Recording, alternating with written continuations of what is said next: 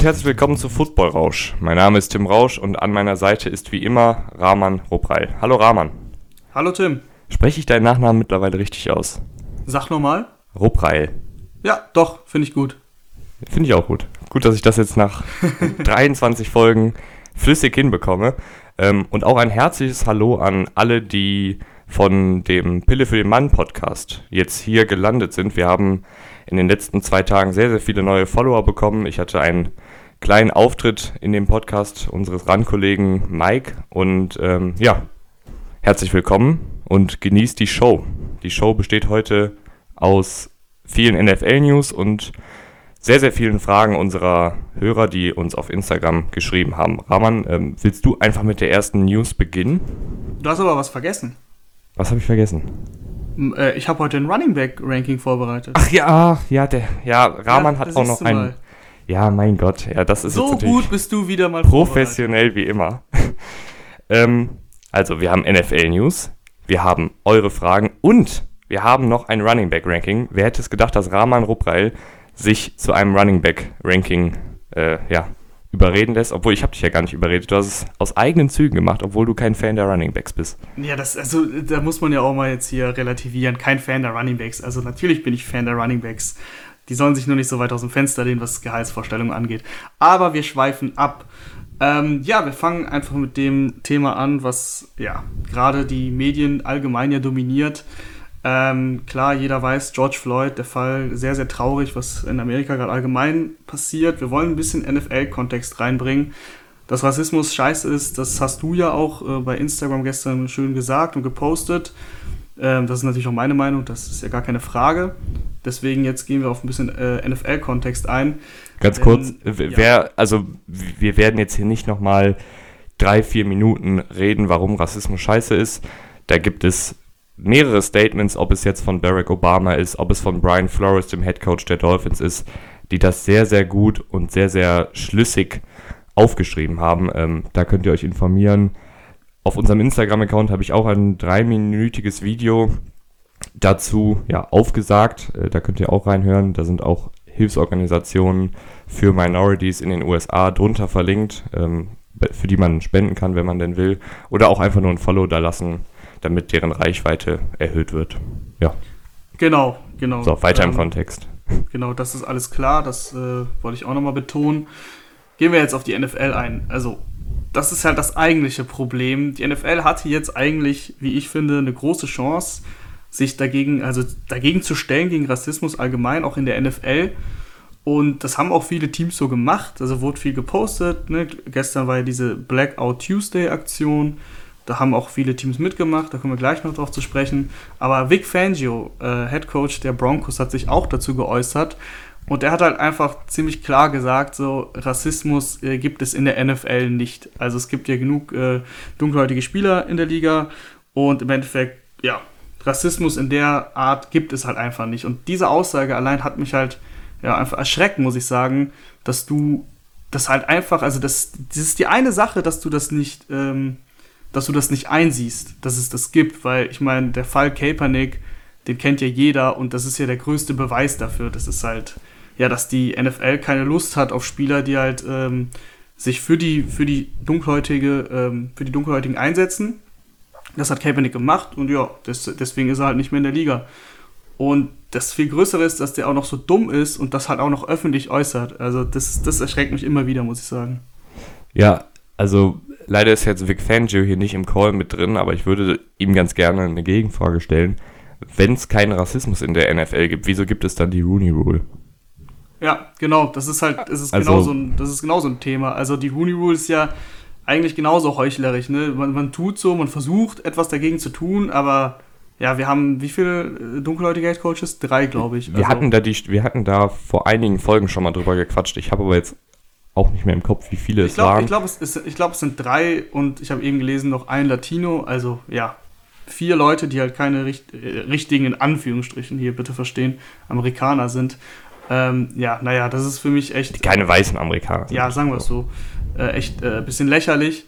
Ähm, um auf die Geschichte zurückzukommen mit dem Blackout Tuesday. Äh, das habt ihr bestimmt mitbekommen, müsst ihr nur auf Social Media gehen, haben viele halt eben so ein schwarzes Foto, äh, Foto gepostet um einfach zu, zu zeigen und sich zu solidarisieren mit der, mit der schwarzen Gemeinschaft äh, allgemein auf der ganzen Welt und in, vor allem natürlich in den USA.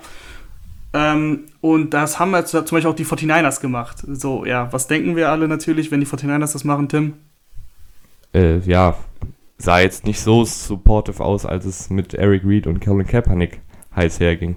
Genau, das ist das Problem. Eric Reed hat sich auch dazu geäußert, hat halt einfach nur so einen kurzen Tweet abgesetzt und ja, sich ein bisschen darüber lächerlich gemacht und gemeint, ob es nicht, ob sie sich nicht verschrieben hätten und Black Ball äh, Tuesday, glaube ich, oder sowas in der Richtung. Also ähm, ja, das sagt eigentlich auch alles aus. Die Redskins haben das gleiche gemacht. Die wurden natürlich auch äh, sehr hart kritisiert, weil es ist ja bekannt, dass äh, ja, Redskin, also ich will jetzt nicht so tief in die Geschichte eingehen, aber äh, der Name ist, äh, wird ja sehr, sehr, hart kritisiert. Da muss man ja nur mal googeln, um rauszufinden, warum, ist ja klar. Ähm, wegen den Indianern, die da eben damals leider, äh, ja, wie soll man sagen, ne?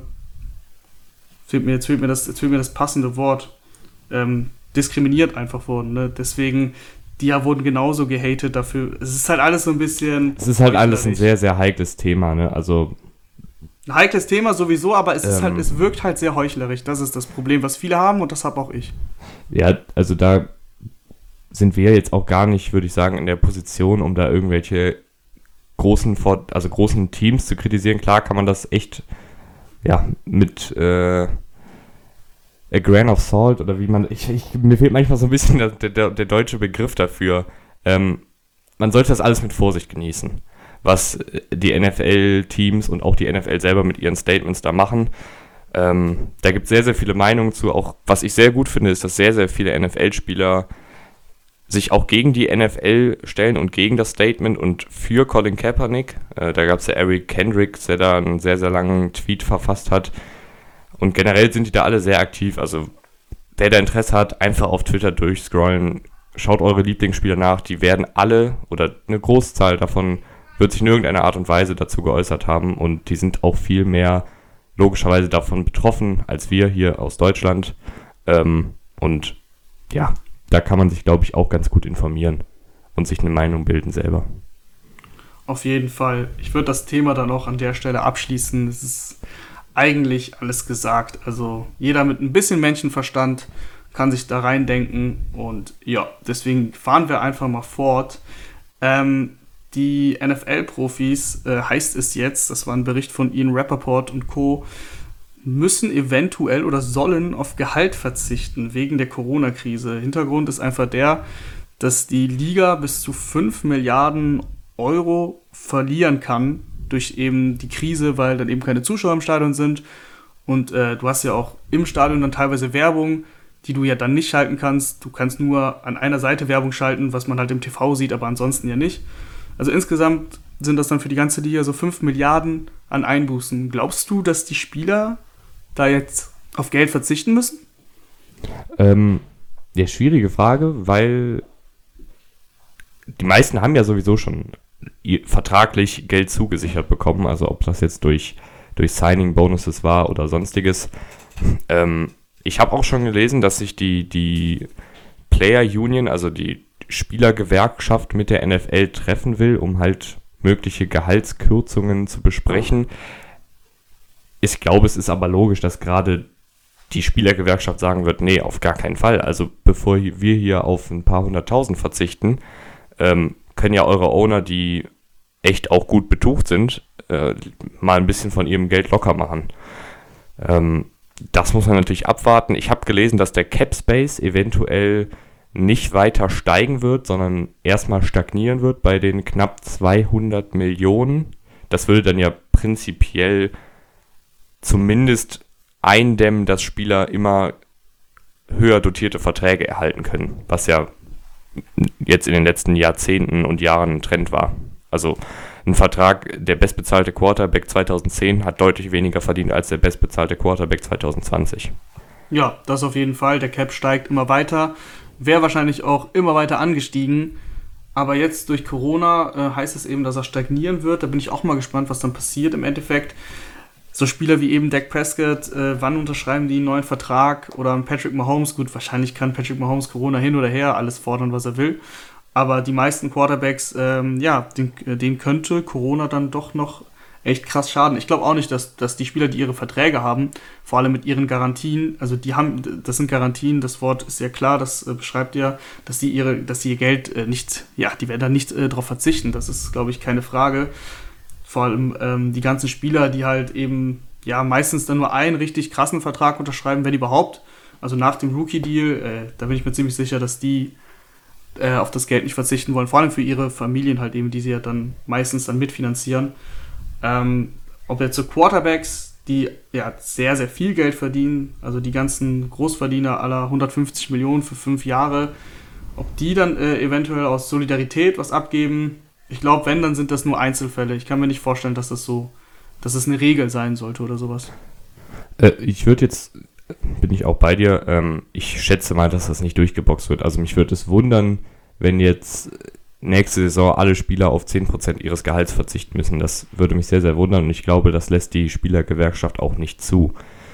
Ich würde jetzt aber noch mal ganz kurz bei Verträgen bleiben, denn George Kittles Berater hat durchblicken lassen, dass sein Klient, George Kittle, ähm, sehr, sehr viel Kohle haben will, weil auch sein Vertrag nicht mehr lange läuft und der war ein Fünf-Runden-Pick. Das heißt, hat bisher auch noch nicht die Millionen eingesahnt. Ähm, George Kittle, für dich der beste Tight End der Liga?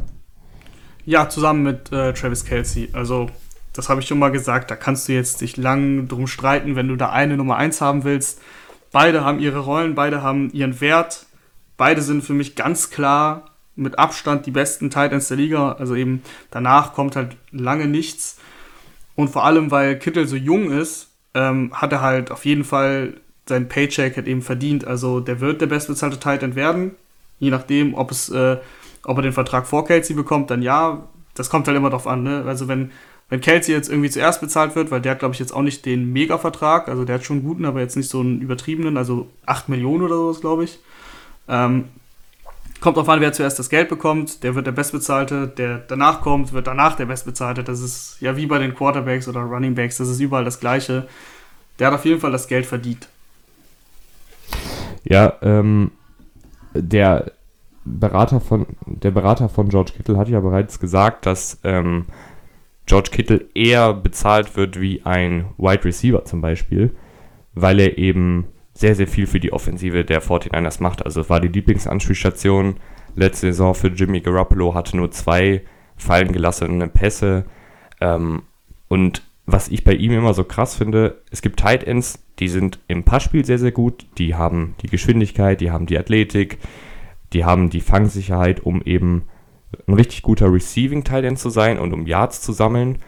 Und dann gibt es Tight Ends, die sind physisch genug, die sind stark genug, um eben im Laufspiel auch gut blocken zu können oder in der Pass Protection gut blocken zu können.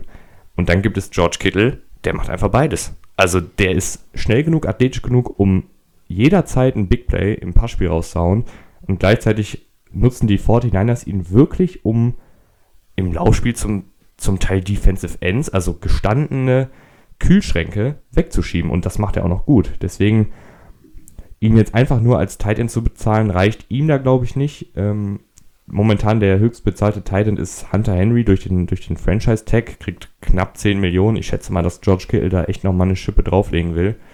Ja, ähm, Hunter Henry bekommt äh, gut 10 Millionen, also 10,6 Millionen. Ähm, Hunter Henry, äh, nicht Hunter Henry, äh, Kittel wird definitiv äh, mehr verlangt, das ist keine Frage. Ja, wenn er jetzt aber wirklich wie ein Wide Receiver bezahlt werden will, das, das glaube ich wird nicht passieren, weil dann müsste er über 15 Millionen pro Jahr bekommen und er halt an die 20, weil die besten Wide Receiver der Liga, die bekommen jetzt 20 Millionen pro Jahr. Mari Cooper hat äh, ungefähr für die Summe unterschrieben. Michael Thomas hat ungefähr für die Summe unterschrieben. Also da wird er nicht rankommen. Das kann ich mir nicht vorstellen. Der wird ich wahrscheinlich, bin, ja? Ja. Ja, nee, Rahman, okay, bitte. Ähm, dann mache ich weiter. äh, der wird wahrscheinlich so, was ich jetzt schätzen würde, drei Jahre 45 Millionen und davon hat er noch bestimmt viel garantiert. Ähm, das wären dann 15 Millionen pro Jahr. Das ist schon mal eine krasse Steigerung, finde ich. So, also 10,6 und 15 pro Jahr ist ja immer wirklich was anderes. Äh, ich habe gerade nachgeschaut, Kelsey bekommt im Schnitt 9,3 Millionen, ist aber auch schon 31 Jahre alt. Kels, äh, Kittel ist 26. Also wenn er jetzt irgendwie für drei Jahre unterschreiben würde, dann könnte er mit 29 nochmal guten Vertrag unterschreiben und schön eincashen. Also ich denke, das wäre das Schlauste für ihn selber. Ob die 49ers dann das äh, bezahlen wollen oder wie es dann weitergeht, äh, das wird man sehen. Also für mich ist er auf jeden Fall äh, jeden Cent wert, weil er eben sehr, sehr, sehr, sehr, sehr, sehr wertvoll für die 49ers Offensive ist, sowohl im Passspiel als auch im Laufspiel durch seine Blockarbeit. Ähm, wenn sie den verlieren sollten, sehe ich es, also würde die 49ers Offense, glaube ich, einen starken Schritt zurückgehen, weil er schon echt ein, ein wichtiges Puzzlestück da ist. Definitiv. Ich würde äh, würd sogar sagen, dass er der MVP der Offense ist. Also, das ist der wichtigste Spieler für die Offense. Ähm, Garoppolo ist für mich austauschbar. Also, jetzt nicht natürlich nicht mit jedem Quarterback, aber du kannst den auf jeden Fall entspannt ersetzen. Ähm, du hast Divo Samuel, der, glaube ich, nächstes Jahr, also jetzt in diesem Jahr, in dieser Saison, die jetzt kommt, äh, einen richtigen Sprung nach vorne machen wird. Ich meine, der war letztes Jahr als Rookie, hat gut gespielt und der wird deutlich besser, glaube ich, als Wide Receiver One. Und dann hast du halt Kittel und äh, Kittel ist definitiv wertvoller als, als Samuel auch. Deswegen für mich sogar der wertvollste Spieler der Offensive. Dann ähm, würde ich sagen, ist jetzt der NFL News Flash auch abgeschlossen, oder? Ja, also ähm, du hast so viele News angekündigt, da habe ich schon ein bisschen ähm, mit, mit, gestaunt, sage ich mal. Äh, es passiert leider aktuell nicht viel und ähm, ihr kriegt das ja mit. Also momentan dominiert leider diese Rassismusgeschichte die ganze Welt und natürlich Corona und deswegen äh, können wir sportlich leider jetzt nicht mehr so viel zur Newslage beitragen. Aber ihr habt uns ja Fragen geschickt. Tim, hast du ein paar schöne Fragen top, für uns? Top Überleitung, Rahman. Wahnsinn, oder? ja, das war wieder richtig gut. Also da hast du auch von mir gelernt, ne? Natürlich, von wem denn sonst? ähm, ich würde sagen, wir fangen einfach direkt mal an. Bennett Müller schreibt uns, wann werden die Dolphins Tua Tango Valoa aufs Feld schicken? Ja. Gute ähm, Frage. Blick ähm, in die Glaskugel. Das können wir ja. Nee, ja, gute Frage. Ähm, ich habe jetzt einen Bericht gelesen, dass Tua sogar, äh, das hat Bleacher Report berichtet, ähm, schon ab Woche 1 starten soll. Äh, das glaube ich nicht. Das, das wäre krass. Man weiß es nicht. Man muss da auch die ganzen Training Camp-Geschichten abwarten. Ähm, ich denke, dass äh, Fitzpatrick starten wird. Wahrscheinlich das kommt auch immer darauf an, wie die Dolphins halt spielen. Ne? Also wenn die jetzt in den ersten fünf Wochen, keine Ahnung, 4-1 stehen oder 3-2, dann glaube ich jetzt nicht, dass da was passiert. Das ist aber nicht so wahrscheinlich. Wahrscheinlicher ist, dass sie vielleicht 2-3 oder 1-4 stehen. Und dann bei 1-4, glaube ich, da schmeißt du halt den Tour rein. Das ist so meine Vermutung. Also ich denke, es kommt natürlich darauf an, wie sie, wie sie performen. Aber Tour wird so frühestens nach vier Spielen spielen, sage ich. Also mhm. nach, ähm, äh, am fünften Spieltag frühestens und spätestens ähm, denke ich so Woche 8, 9. Ich weiß nicht, wann sie genau ihre Ball haben. Hast du das im Kopf? Nee, sorry. Also, ich habe nicht die naja, Bye ähm, von jedem Team im Kopf. Das ist ja meistens. ja, hätte ja sein können. Ich dachte, du bist vielleicht vorbereitet. Das ist Och, ja meistens. Oh Mann, jetzt, ja, jetzt nicht hier unter den Bus werfen, das ist ja asozial. Woche 11 findest, findest ist du, die Bye Week. Findest du das ist schon unter den Bus werfen? Ja, ich dachte, du wärst vorbereitet, also. Nein, also wenn, wenn, wenn, wenn du das jetzt äh, so interpretiert hast, dann entschuldige ich mich auf jeden Fall. Woche 11 hast du gesagt? Ja, Woche 11. Ja, gut, das ist ein bisschen spät. Also, dann wäre ja erst in Woche 12. Nee, ich glaube nicht, dass die bis zur Bye warten. Also, ich denke, wie gesagt, zwischen Woche 4 und 8, irgendwie sowas wird es sein. Ja, ähm, ich habe da eigentlich eine relativ klare Meinung zu. Ich finde, die sollten sich Zeit lassen. Ähm, weil für mich sind die Dolphins nicht im Win-Now-Modus. Also es ist jetzt nicht auf, die müssen jetzt, haben nicht das Team dazu und ich glaube, es ist auch nicht der Plan, jetzt sofort in den Super Bowl zu kommen. Also klar. aber ähm, ich muss da jetzt reingrätschen. Die Frage war ja nicht, was du machen würdest. Die Frage ist, was du glaubst. Wann starten, also ja. die Frage ist, wann werden die Dolphins Tour starten? Das ist nicht, was du denkst. Also, was du gerne ja, hättest. Ja, ja, Mann, Rahman. Ja, ja okay. so, so hart müssen wir jetzt sein. Also, ich meine, okay, ich was, würde was auch. denke ich, wann er starten wird? Ich nehme ja. auch an, mitten in der Saison. So, dann ist die Frage jetzt beendet. Dann würde ich jetzt rübergehen zu, äh, was würde ich aber, machen? Das, das, das, ging jetzt aber schnell. aber gut, ja, komm. Also, da bin ich bei dir. Also, Mitte ja. in der Saison ergibt, ist ja meistens so, dass die ähm, Rookie-Quarterbacks erstmal auf der Bank sitzen und dann in der Saison in die Offensive eingepflegt werden. So, was ich selber machen würde, ist möglichst mir Zeit zu lassen. Einfach aus dem simplen Grund, weil ich finde, dass die Dolphins Offensive Line echt noch ja, in Arbeit ist. Also das ist für mich keine gestandene Unit. Da werden wir natürlich in der Division Preview, die in knapp zwei, drei Wochen zu der äh, Division der Dolphins rauskommen wird, wahrscheinlich, je nachdem wie ihr abstimmt, ähm, noch deutlich äh, intensiver drauf eingehen, aber die Dolphins O-Line ist keine Top O-Line. Gleichzeitig sind die Dolphins Receiver auch eher durchschnittlich. Also klar, Devontae Parker ist gut, Preston Williams hat auch schon Potenzial gezeigt, Albert Wilson ist auch in Ordnung.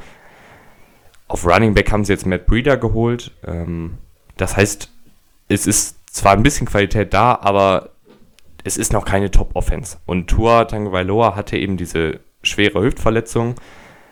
Wenn du den jetzt an Woche 1 schon reinschmeißt, hinter der Offensive Line, dann riskierst du halt den Quarterback zu verlieren, der Stand heute oder wahrscheinlich für die Dolphins ähm, die nächsten 15 Jahre da anders hinterstehen soll, wenn alles glatt läuft. Und deshalb denke ich halt, guck erstmal, wie die Offensive Line performt, guck erstmal, wie die Offense generell performt mit Ryan Fitzpatrick. Wenn das, wenn Fitzpatrick in den ersten drei Spielen 25 Mal gesackt wird, dann wirst du aber froh sein, dass nicht Tua da steht. Definitiv, definitiv. Also ja, schlau wäre es natürlich, wenn du ihn erst, keine Ahnung, zum Beispiel nach der Bay starten lässt oder erst nächste Saison. Wir wissen, dass es immer in der NFL anders kommt.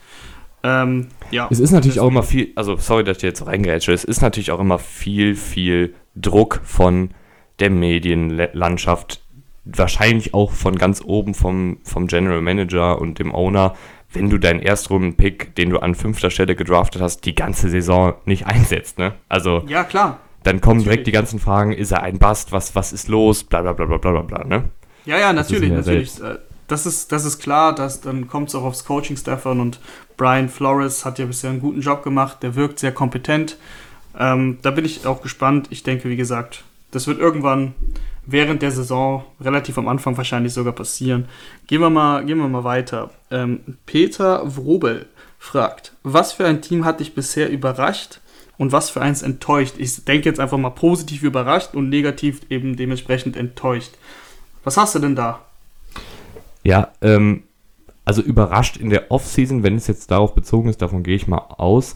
Ähm, überrascht hat mich, haben mich die Dallas Cowboys ähm, in dem Sinne, weil sie für mich überraschenderweise Andy Dalton geholt haben und überraschenderweise noch CD Lamb bekommen haben. Also das haben, glaube ich, wenige Leute vor Beginn der Offseason gesehen, dass sie ähm, ja, Andy Dalton und CD Lamb holen.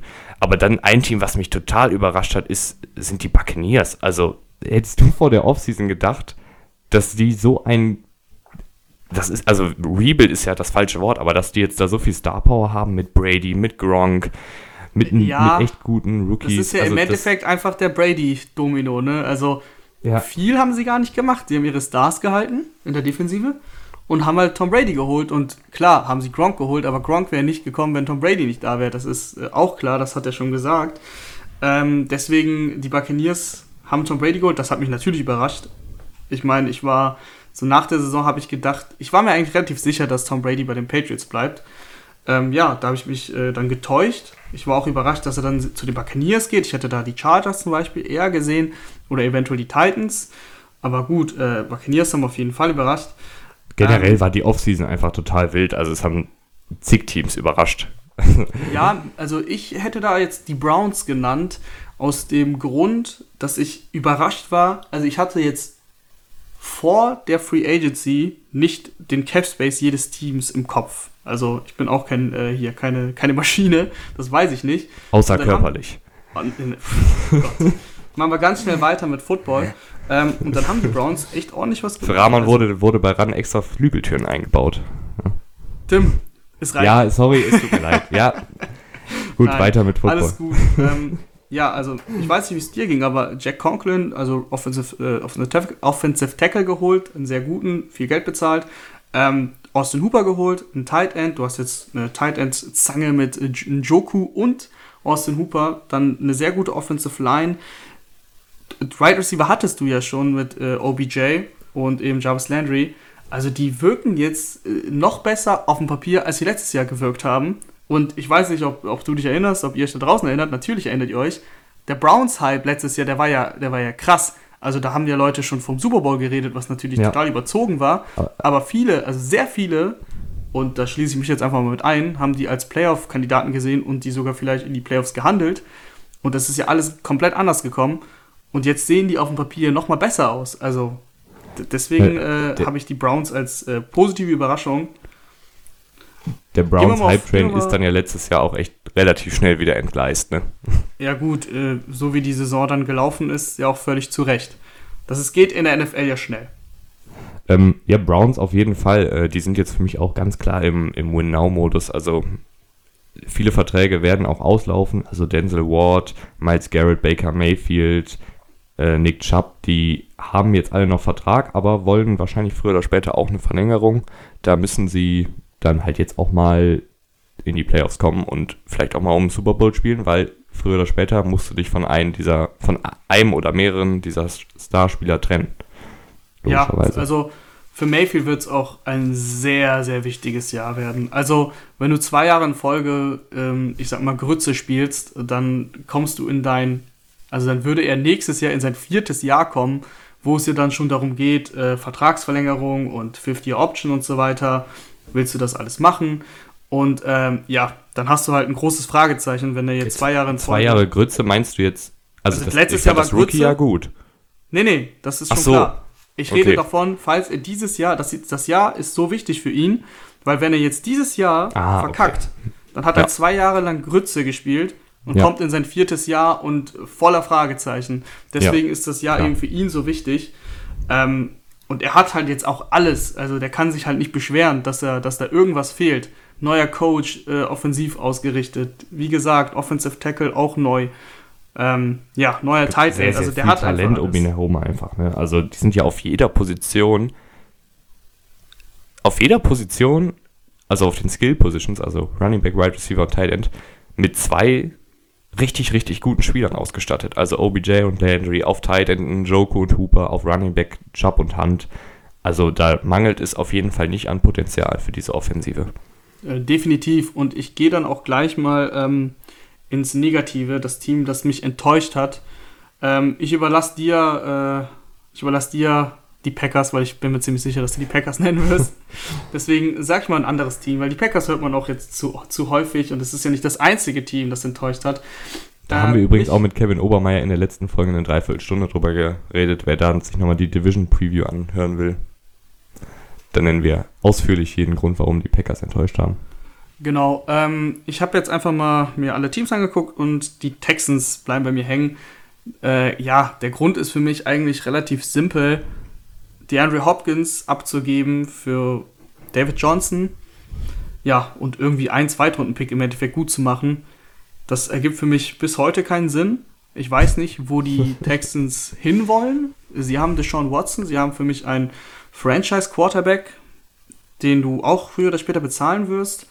Äh, defensiv, finde ich, sind da zu viele Löcher insgesamt. Du hast natürlich JJ Watt, aber insgesamt, also da fehlt mir dann dahinter äh, Qualität, ganz einfach. Und ja, dann noch eben, wie gesagt, dieser, dieser Hopkins-Stil. Im Draft hattest du jetzt auch nicht so viel, so viel Material, um jetzt großartig Spieler zu holen. Da weiß ich einfach nicht, wo der Weg hinführen soll. Deswegen ist das für mich ja eine Enttäuschung. Ja, also Texans haben wir ja, glaube ich, auch schon oft genug ausgeschlachtet.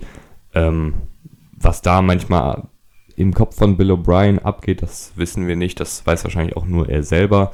Für viele ist es nicht nachvollziehbar. Ähm, ja, wie gesagt, da muss ich jetzt, glaube ich, nicht so viel zu sagen. Hast du ja gerade auch schon ganz gut zusammengefasst. Ähm, ich hatte echt überlegt, die Packers zu nehmen. Und jetzt gerade dachte ich mir, aber weißt du, weißt du was? Die Panthers haben mich einfach enttäuscht. Und das liegt einfach oh. daran, dass ich Panthers-Fan bin. Und die Panthers haben mich enttäuscht. Nicht, weil sie im Rebuild sind sondern mit der Art und Weise, wie sie Greg Olson und wie sie vor allen Dingen Cam Newton entlassen haben. Das hat mich wirklich enttäuscht. Also da gab es ja auch dann das Bohai, dass, ähm, also ganz kurz für alle, die es nicht mitbekommen haben, Cam Newton wurde vor, ich weiß nicht, war es vor zwei Monaten, äh, haben, hieß es auf Instagram, auf dem offiziellen Panthers-Account, wir haben Cam Newton die Erlaubnis gegeben, einen Trade-Partner zu suchen. So. Daraufhin hat Cam Newton drunter geschrieben, nee, nee, Moment, so war es nicht. Ich will nicht weg, ihr wollt mich loswerden. Das heißt, es war echt so ein bisschen wie so eine Schlammschlacht und ich fand, das war einfach ein unrühmlicher Abgang für, ja, schon die Panthers-Ikone, muss man sagen. Die Für Supercam.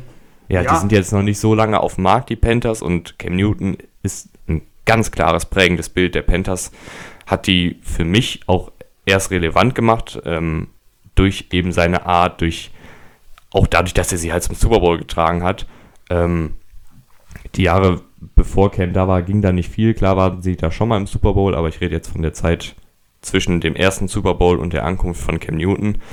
Ähm, und der erste ich, Super Bowl, den, äh, das war gegen die Patriots, oder? Ja, genau. 2000, ja, 2003 glaube ich oder so, 2004, ja. irgendwie sowas, damit äh, die äh, Leute da auch Bescheid wissen. Aber auf jeden Fall diesen Abgang und diese Art der Trennung fand ich einfach sehr, sehr unrühmlich und das hat mich echt enttäuscht. Also das ist dann auch nicht so sportlich, sondern eher die Art und Weise, wie gehen wir mit unserem Franchise oder wie gehen wir mit unserem langjährigen Franchise-Quarterback um. Und das hat mich einfach enttäuscht.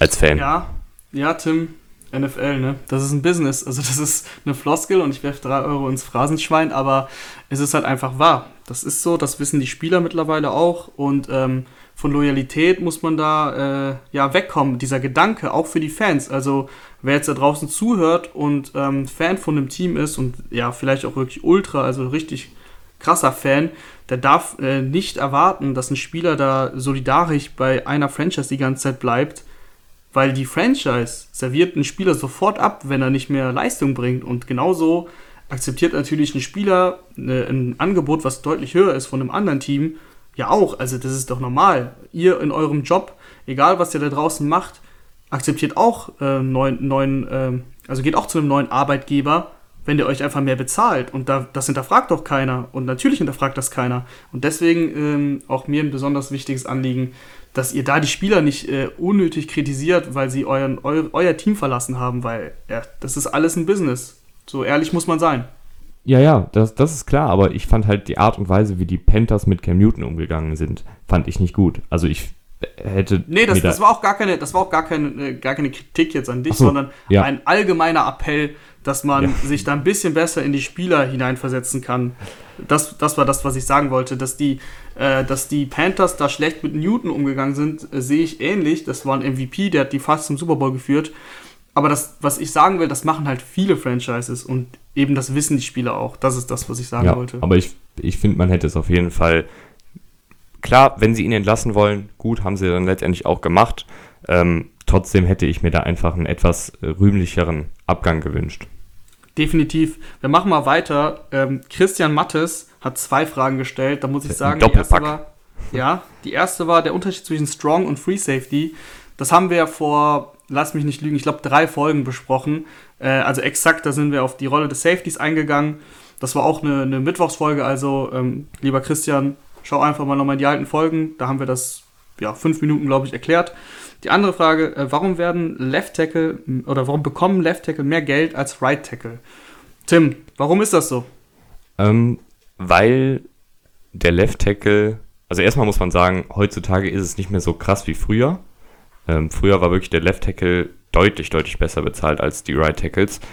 Heutzutage ist es so, dass der Left Tackle ja, oder beziehungsweise es ist schon immer so, dass der Left Tackle die Blindside des Quarterbacks, also die, die ungeschützte Seite, die Seite, die der Quarterback als Rechtshänder nicht sieht, beschützt und die ist eben essentieller als die rechte Seite, ähm, weil da sieht er ja den, den Pass Rusher kommen und links sieht er ihn nicht kommen, außer Tua Tango Valoa natürlich, weil er ist Linkshänder.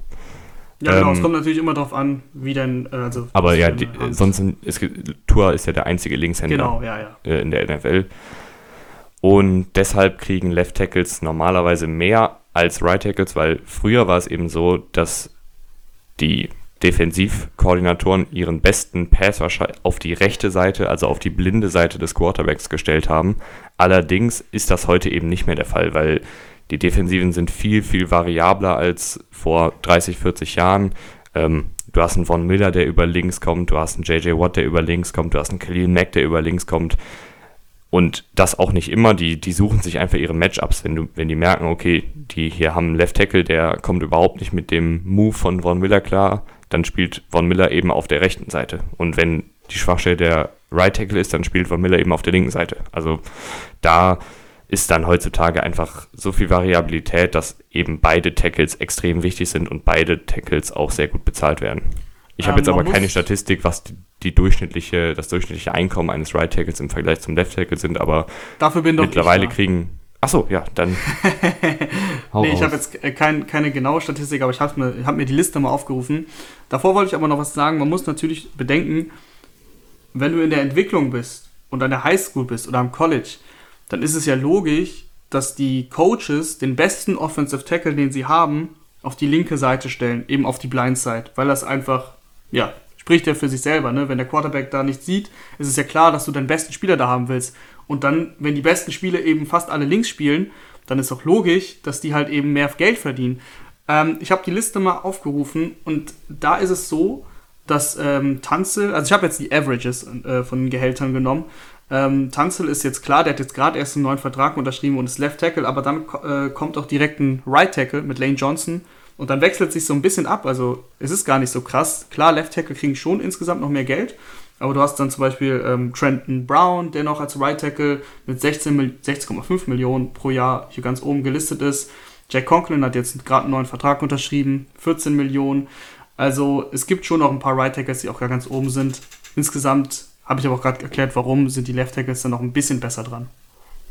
Ja, aber wie gesagt, heutzutage musst du einfach auf beiden Tackle-Positionen gut besetzt sein, weil sonst nutzt das der Defensivkoordinator aus und stellt einfach seinen besten Passwasher auf die schwache Seite. Genau. Dann haben wir noch ähm, zwei Fragen zum Thema Fantasy Football. Erstmal ähm, Alex Schmidt 1268 eine allgemeine Frage, wie wir zu dem Thema stehen und ob es dazu Folgen geben wird. Ähm, ja, das ist eine Frage an euch da draußen. Wollt ihr Fantasy-Themen haben? Ich finde es sehr spannend, Tim auch. Wir werden definitiv vor der Saison, also so im August oder so, mindestens eine Folge raushauen. Ähm, wenn ihr gerne mehr dazu habt, dann ja, dann äh, lasst es uns einfach wissen. Schreibt uns bei Instagram, dass ihr große Fantasy-Fans seid. Könnt uns da Fragen stellen und so weiter. Das Thema werden wir dann äh, allgemein im August eben behandeln, wenn es kurz vor der Saison ist, weil dann sind die meisten Fantasy-Drafts von, von euch allen da draußen. Das macht dann einfach mehr Sinn. Ähm, wir haben noch eine Fantasy-Frage. Äh, da geht es jetzt darum, Freddy Schulz fragt, wer der beste Running Back bzw. Wide Receiver sein wird. Bei Half PPR, da muss man erklären, Half PPR bedeutet, dass du einen halben Punkt pro Catch bekommst. Was würdest du sagen, Tim? Äh, also das Format kenne ich jetzt nicht. Ich kenne nur PPA und kein PPA. Okay, aber das ist ja relativ simpel. PPA ähm, kriegst, ja. du, kriegst du eben einen Punkt pro Catch. Kein PPA, also Standard bekommst du nichts und so kriegst du einen halben Punkt. Ja, ähm, ich würde da einfach dann auf die Spieler tippen, die letztes Jahr die meisten Catches hatten auf ihrer jeweiligen Position. Also Michael Thomas wird wahrscheinlich auch in der Saints-Offensive wieder stark abliefern und auch ein McCaffrey wird wieder sehr, sehr viele Catches sammeln, allein schon, weil Joe Brady, äh, der neue Offensivkoordinator der Panthers, eben gerne auch Running Backs als Receiver aufstellt. Das heißt, da ist immer die Möglichkeit, dass McCaffrey viele Pässe sammelt und auch so aus dem Backfield heraus sammelt McCaffrey ja viele Pässe oder beziehungsweise viele Catches. Deshalb ähm, ganz simple Antwort. Äh, ich habe jetzt natürlich auch nicht groß recherchiert, äh, wer jetzt ein Breakout-Kandidat ist, aber ich würde einfach mit Michael Thomas und McCaffrey gehen. Die haben die letzten Jahre immer ihre Punkte gesammelt und äh, werden natürlich auch wahrscheinlich als erstes gedraftet. Deshalb muss man hoffen, dass man einen hohen Pick hat. Ja, also recherchieren kannst du dann auch, wenn wir unsere Fantasy-Folgen dann auch wirklich aufnehmen. Ähm, ich habe bei Wide Receiver eine Statistik, die mich, äh, ja, die mich nicht wirklich überrascht hat, aber im Endeffekt zeigt sie, wie krass Michael Thomas in dieser Offense ist. Äh, Michael Thomas hatte über 160, ich glaube 161 catchable Targets. Das heißt, Bälle, die in seine Richtung kamen und die auch fangbar waren. Und damit war er mit fast, also mit über 30 dieser Catches, äh, dieser Targets vor McCaffrey, der 129 als Running Back hatte, muss man dazu sagen. Also der nächste Wide Receiver Kollege kam dann irgendwann dahinter. Ich habe das, hab das jetzt nicht mehr im Kopf, aber er hatte mindestens 35 ähm, Targets, die fangbar waren, mehr. Und allein diese Anzahl also dieser, dieser, äh, diese Anzahl zeigt für mich schon, dass Michael Thomas in dieser Offense unfassbar viel, äh, viele Targets bekommt unfassbar eingesetzt wird und deswegen für mich ganz klar der, der Top-Wide Receiver, den du auch draften musst und der wahrscheinlich auch, sehr wahrscheinlich auch nächstes Jahr der Nummer 1 Receiver sein wird. Bei den Running Backs, McCaffrey war eine mega Saison letztes Jahr. Ich glaube, dass Saquon Barkley zurückschlägt. Ich sage, Saquon Barkley wird der beste Running Back, ähm, weil, und da kommen wir gleich noch ein bisschen drauf zu, wenn wir über das Running Back Ranking sprechen. Äh, ich glaube einfach, dass Saquon Barkley letztes Jahr durch seine Verletzung ein bisschen daran gelitten hat. Am Ende der Saison kam er, aber da hast du halt gesehen, wie flink, wendig und einfach athletisch er ist. Klar ist McCaffrey genauso athletisch, aber ich glaube auch, dass die Giants Offense einen Sprung machen wird mit Daniel Jones in seinem zweiten Jahr. Deswegen sage ich da ähm, Saquon Barkley. Ja, also ich glaube, mit beiden Running Backs kann man nicht nichts falsch machen. Barkley war ja schon in seiner Rookie-Saison richtig, richtig krass. Und dann würde ich jetzt zu deinem Running Back Ranking kommen. Da bin ich äh, sehr gespannt. Ja, wir waren ja gerade schon bei Running Backs. Wie viel hast du da? Äh, Zehn? Ich, ich, ich, ich, weiß natürlich wieder äh, von nichts. Weißt du, nix. Damit du wusstest ich, ja nicht äh, mal vor der Folge, dass wir das machen, obwohl ich es dir gesagt habe. ja, jetzt Rahman, bitte. Okay, wir starten direkt. ähm, ich erkläre noch mal ganz kurz, da geht es nicht um Leistungen, die im letzten Jahr vollbracht wurden, weil das äh, bringt uns allen nichts. Ihr wisst genau, was letztes Jahr passiert ist, das muss ich euch gar nicht erklären. Ähm, es geht um Talent, also um reines Talent. Was ich glaube, welcher Running Back egal wie die Offensivumstände sind. Wir wissen alle, dass bei Running Backs die Offensive Line sehr wichtig ist und dass die äh, Offense allgemein gut funktioniert. Das hilft einem Running Back ja unglaublich. Ähm, das zählt ja jetzt nicht rein, damit das allen klar ist. So, Platz 10 habe ich äh, Chris Carson. Für mich ähm, ein sehr, sehr bulliger Running Back. Ich bin großer Fan von Chris Carson, weil ich immer das Gefühl habe, also das ist auch durch Zahlen belegbar, after, after Contact ist er halt richtig stark. Der holt immer Yards raus. Also vor allem, wenn du dann so ein Yard brauchst oder sowas, dann wirfst du Chris Carson rein und der bulldozert sich durch. Und wenn er direkt äh, Kontakt spürt, dann kriegt es aber hin, sich noch gerade so eben nach vorne zu werfen für diesen zusätzlichen Yard. Was ich daran, ähm, also allgemein an Chris Carson sehr erstaunlich finde, das war halt ein Siebtrunden-Pick. Und ich finde, dafür hat er sich richtig, richtig gut gemacht in der NFL. Ja, also ich bin mal gespannt, wie. Also er ist ja momentan noch verletzt, soll aber zum Saisonstart fit sein. Ähm, die Seahawks haben ja noch Richard Penny im Kader, der wohl aber den Saisonstart verpassen wird und haben jetzt noch Carlos Hyde geholt. Äh, für mich ist aber von den allen Chris Carson der beste Running Back und dem sollten sie auch die meisten äh, Laufspielzüge geben. Ja, definitiv sehe ich auch so, auch wenn Richard Penny ein First-Round-Pick war, äh, muss man klar sagen, dass er das bisher noch nicht zeigen konnte und Chris Carson als Siebtrunden-Pick deutlich besser gespielt hat. Gehen wir weiter, Platz 9 habe ich Aaron Jones. Aaron Jones, ähm, für mich auch ein sehr variabler Running Back, der deutlich noch besser hätte sein können, finde ich, oder denke ich, wenn man ihn einfach mal mehr einsetzen würde. Aber der musste sich im letzten Jahr die Snaps teilen, also es waren nahezu 50-50 mit Jamal Williams. Und der hat dennoch 19 äh, Rushing Touchdowns, glaube ich, gehabt, also oder insgesamt eins von beiden, äh, eine wahnsinnige Ausbeute. Ähm, ich glaube, dass er, wie gesagt, noch viel besser sein kann. Ich finde, der ist äh, sehr elusive, also kann sich halt auf kleinem Raum sehr gut bewegen und äh, hat auch die Speed. Also der hat mal, ich glaube, es war gegen die Chiefs, hat dann Screen Pass gefangen und auf einmal ging es ab 75 Yards. Äh, ja, in keine Ahnung wie viele Sekunden, aber das ging sehr, sehr schnell. Deswegen habe ich Aaron Jones eben auf Platz 9. Das ist auf jeden Fall für mich ein Top 10 Running Back, keine Frage. Ja, Aaron Jones finde ich es auch echt gut. Ich bin mal gespannt, wie er jetzt in dem, also ich schätze mal die 49ers, ach die 49ers, ich sage ja schon 49ers, weil die Packers ihr Spielsystem an das der 49ers anlehnen wollen. Ähm, da bin ich mal gespannt, wie er mit dieser kleinen Änderung klarkommt, aber er sollte da auch weiterhin der Leading Rusher sein. Allerdings haben sie ja jetzt Jamal Williams und noch AJ Dillon gedraftet. Ähm, da bin ich mal gespannt, ob er dann auch wirklich, wie von dir gefordert, die Möglichkeit kriegt, überhaupt wieder viele Touches zu sammeln. Genau, dann kommt bei mir auf Platz 8 Nick Chubb. Der hat ähm, echt richtig starke Zahlen aufgelegt, bis eben Kareem Hunt kam. Und dann ist es so ein bisschen eingebrochen. Dann kamen auch nicht mehr so die Touchdowns. Äh, das war auch ein bisschen Pech, muss man sagen, aber insgesamt 5 Yards pro Laufversuch, also sehr, sehr solide. Äh, ist halt so ein, so ein klassischer Running Back, von dem ich mir auch noch ein bisschen erhoffe, dass er im Passspiel besser wird. Da hat er ähm, angedeutet, dass er was kann, aber dann, sobald Kareem Hunt halt im Spiel war, hat Kareem Hunt fast jedes äh, Passing Down gespielt. Deswegen, ich meine, das ist halt auch ein Luxus, ne? wenn du Kareem Hunt und Nick Chubb hast, da musst du Nick Chubb halt jetzt auch nicht äh, ja, jedes Mal bei, bei allen drei Downs drauf haben. Das ist verständlich. Dennoch hat Nick Chubb das Talent und hat es auch schon gezeigt, eben wo er dann alleine gelaufen ist. Ich meine, es war letztes Jahr trotzdem, also trotz Hand, dann am Ende 1494 Rushing Yards. Also verdammt, verdammt gut. Und äh, deswegen für mich auch ganz klar Top 10. Ja, Nick Chubb hätte ich vielleicht sogar noch ein bisschen höher äh, gesehen, weil der echt, also wenn der einmal ins Rollen kommt, der hat ja echt immer viele, viele lange Touchdown-Läufe. Ähm, weil wenn der einmal ins Rollen kommt, ist echt schwierig, den Bulldozer zu stoppen.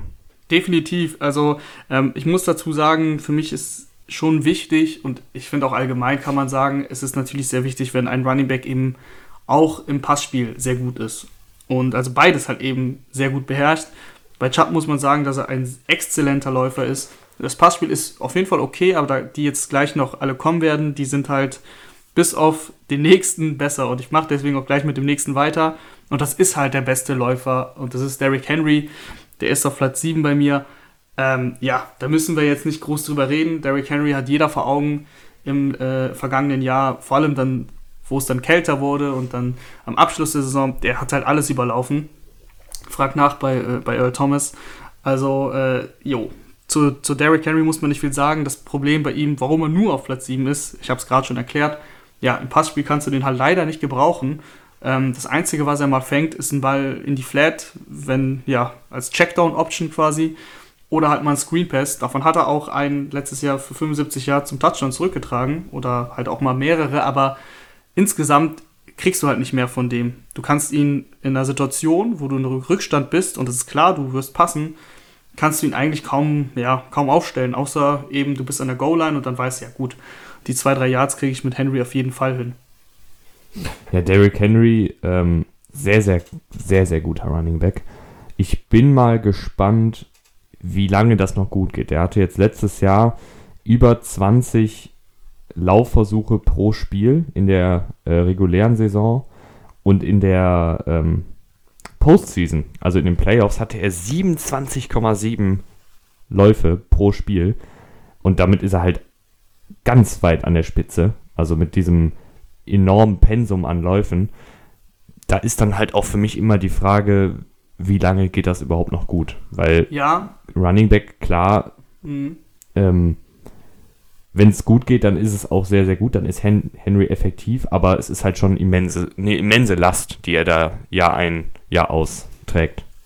Auf jeden Fall. Er hatte letztes Jahr auch die meisten Attempts in der Regular Season mit 303. Danach kam äh, Elliott mit 301. Dazu muss man aber sagen, dass Henry ein Spiel weniger hatte, also nur 15 Spiele gemacht hat statt 16. Und ja, das ist halt schon eine klare Ansage, weil da muss man ja mindestens 20 Läufe noch dazu rechnen. Da hat er über 20 Läufe mehr als der nächste. Das ist schon eine Ansage. Also das stimmt, das Pensum ist enorm. Und ähm, ja, jetzt hat er den Franchise-Tag unterschrieben mal schauen, wie die Titans da verfahren. Das wird, glaube ich, auch sehr spannend werden, ob, ob es da zu einem langfristigen Deal letztlich kommen wird oder eben nicht. Da bin ich auch sehr, sehr gespannt. Ähm, ja, da, also Titans für mich auch eine absolute Wundertüte, äh, wie die das, also ob sie halt diesen, diesen Erfolg mit Henry aufrechterhalten können, werden wir wahrscheinlich in der Division Preview der Titans Division auch nochmal näher beleuchten. Ähm, aber der ist auf jeden Fall ein Monster. Also es gibt, glaube ich, der ist halt gebaut wie ein, eigentlich fast schon wie so ein Tight End, wie so ein bulliger Tight End, aber hat halt die Geschwindigkeit, um auch den Spielern davon zu laufen und dann ist er schwierig zu tackeln. Also ich glaube, kein Cornerback hat Bock, den wirklich zu tackeln. Das hat äh, Jalen Ramsey mal in einem Podcast gesagt, dass man da immer so eine, so eine Art Lebensentscheidung treff, trifft, wenn Derrick Henry auf einen äh, zuläuft. Business, ähm, Business Decision war es, oder? Ja, ich, ich habe es ja, nicht mehr also, ganz, äh, ganz vor Augen, mein, aber auf jeden Fall überlegst du dir halt zweimal, ob du da äh, jetzt wirklich die Schulter in den Typen reinrammst, ne? Ja, das muss man sich halt wirklich mal vor Augen führen. Also es kann halt passieren, dass du dem bei dem, ja, wie, wie du halt sagst, mit der Schulter vorausgehst und dann deine Schulter halt danach leider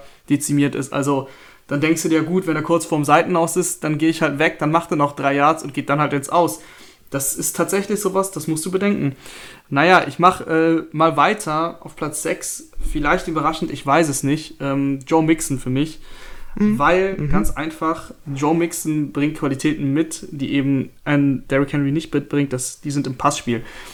Der hatte jetzt echt Pech am Anfang seiner Karriere. Mal mit Verletzungen, aber allgemein auch die Offensive Line der Bengals, ja, war in den letzten Jahren so lala, um es nett zu formulieren. Also, so, also halt, absolute Katastrophe kann man da ja, schon absolute Katastrophe kann man da natürlich sagen. Ähm, ihr wisst, was ich meine. Also Mixon kam überhaupt nicht durch, hatte auch letztes Jahr dann Anlaufschwierigkeiten, aber im zweiten Saisonteil ist der dann richtig durchgestartet und hat auch wieder gute Zahlen aufgelegt.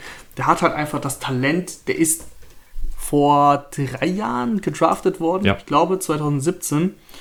Ähm, und das war dann in der zweiten Runde, Mitte zweite Runde. Und das hatte auch nur einen Grund, weil er leider, ähm, ja, im College, ich glaube, er hatte eine Frau geschlagen. Also es war auf jeden Fall sehr, sehr unschön.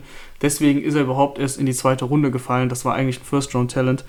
Und wir reden heute vom Talent und nicht von seinen Entscheidungen, die er sonst im Leben trifft.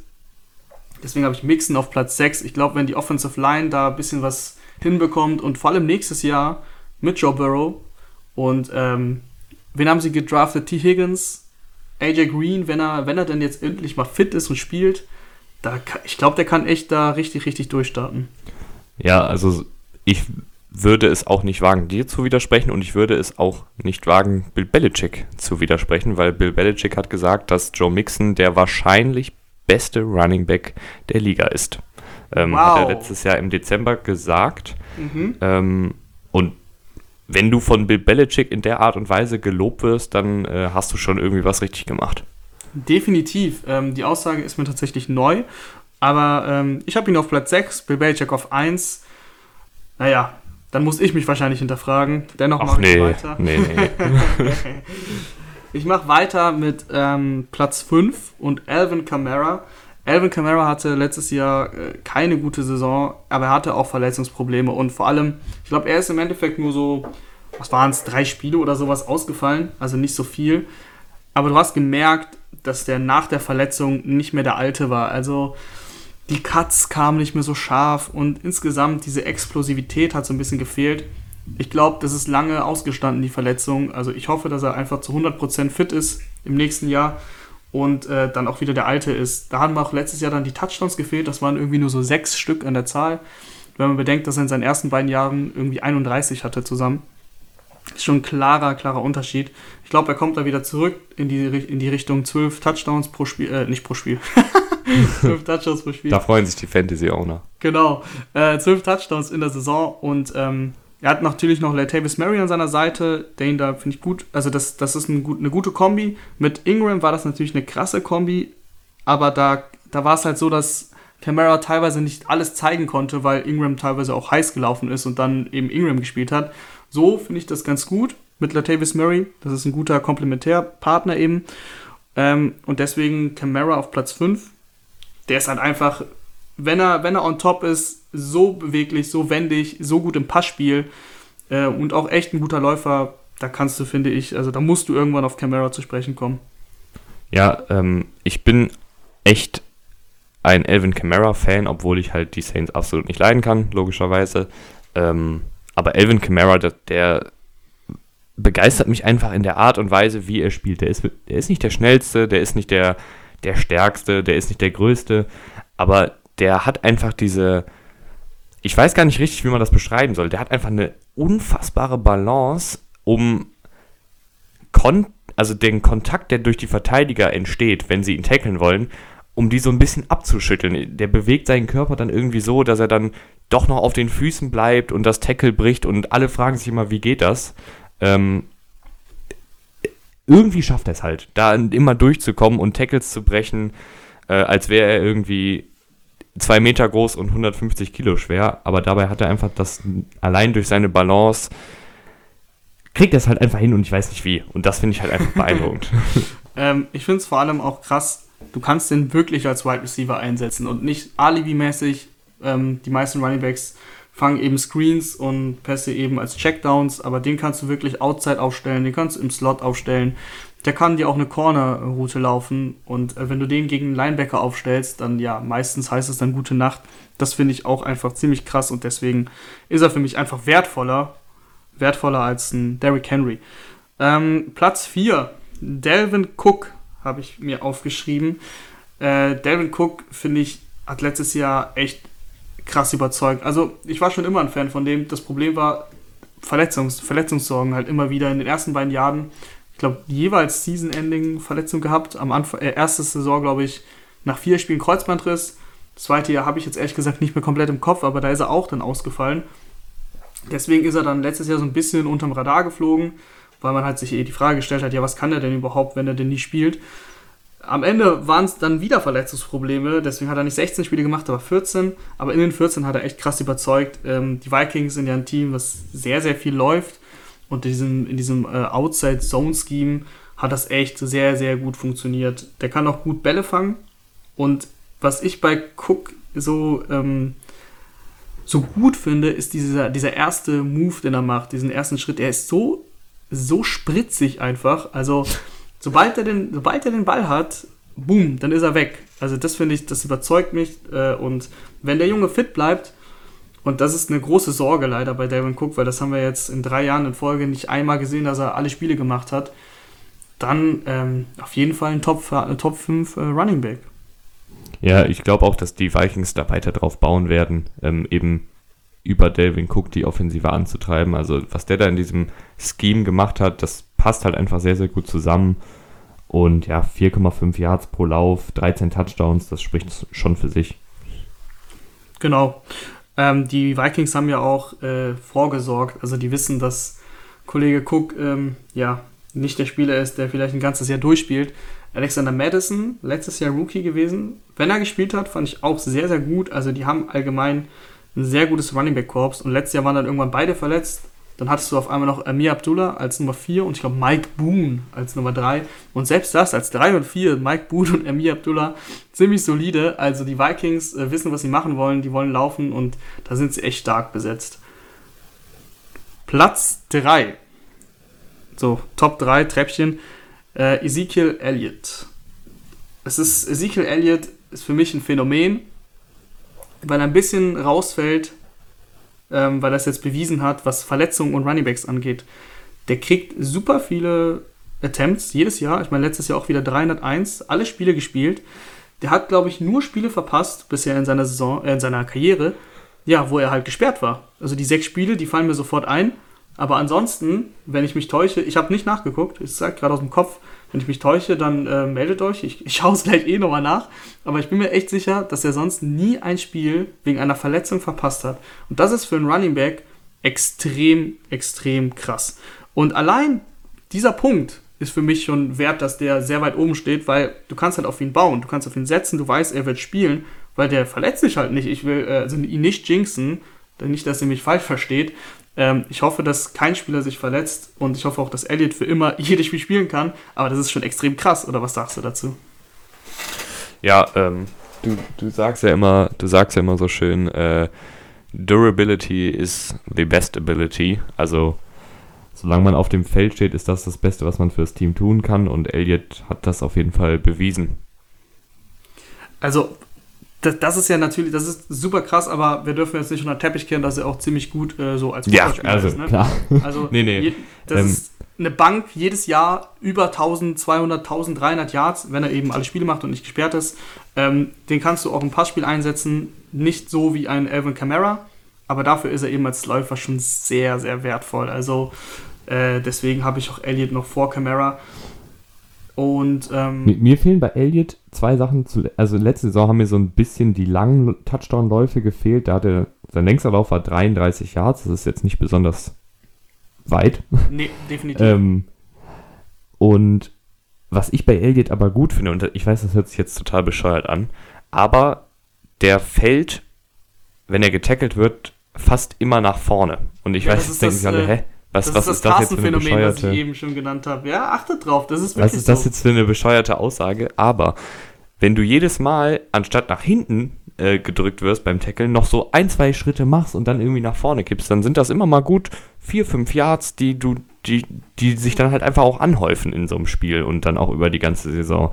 Also diese Fähigkeit, nach dem Kontakt noch ein, zwei Schritte zu gehen und erst dann zu Boden zu gehen und dann auch noch nach vorne zu fallen, den Arm auszustrecken, wenn's, wenn man es richtig wissen will, ähm, ja, das bringt halt auch einfach Yards. Und das Und sind dann so kleine Yards, die fallen nicht auf, aber Ja. das ist wichtig. Weißt du, was toll ist? Wenn du Dinge erzählst, dann Statistiken raussuchst und du siehst, du hast keinen Scheiß erzählt. Weißt du, wer auf Platz 1 und Platz 2 ist, was First Downs angeht? Ja, Ezekiel Elliott auf Platz 1 mit 78, Chris Carson auf Platz 2 mit 75. Also ähm, die Spieler, die den Yard immer mal wieder rausholen, was ich eben schon gesagt habe, ja, die stehen auf Platz 1 und 2, was First Downs angeht. Und das, ja, beweist das ja nochmal, wen es interessiert. Derrick Henry kommt mit äh, 73, also knapp dahinter auf Platz 3. Und dann schon Lamar Jackson, mit 71. Ja, der ist gleich auf ähm, Platz 1 im Running Back Ranking, oder? Ja, ich- ich- kommt ja noch ein bisschen was, wer weiß. Ähm, Ich will dich nee, nur ein bisschen also, ärgern. ich weiß, ich weiß. Ich kann damit umgehen. Ich, ich sag nur MVP, also was soll ich. Also Ja, ich ja Rahman ist ja, ein, ist ja ein bekennender Lama Jackson Fanboy und wenn man ihn, wenn man Lama Jackson Running Back nennt, dann wird er immer ganz schnell sauer. Ja, ähm, äh, ich muss sagen, vor dem letzten Jahr wurde ich wirklich sauer. Äh, mittlerweile nicht mehr, weil jeder weiß, dass man sich lächerlich mit dieser Aussage macht. Aber machen wir mal weiter im Text. Machen wir weiter, Rahman. Top 2 kommen und ihr ahnt wahrscheinlich, dass Lamar Jackson nicht dabei ist, ähm, sondern die zwei, über die wir eben schon geredet haben. Und ich habe äh, überlegt und überlegt und ich habe dann doch McCaffrey auf Platz 2 eingeordnet. Ähm, das ist jetzt eigentlich auch relativ schwer zu argumentieren. Das ist im Endeffekt ein Gefühl, weil Barkley hat äh, zwei Jahre bisher gespielt. Das ist nicht sonderlich viel. Letztes Jahr auch verletzt gewesen und dann, wie gesagt, hat die Spritzigkeit ein bisschen gefehlt und das, was ihn eben auszeichnet. Aber ich glaube, das hast du dann am Ende der Saison auch gesehen, dass es dann wieder zurückkam.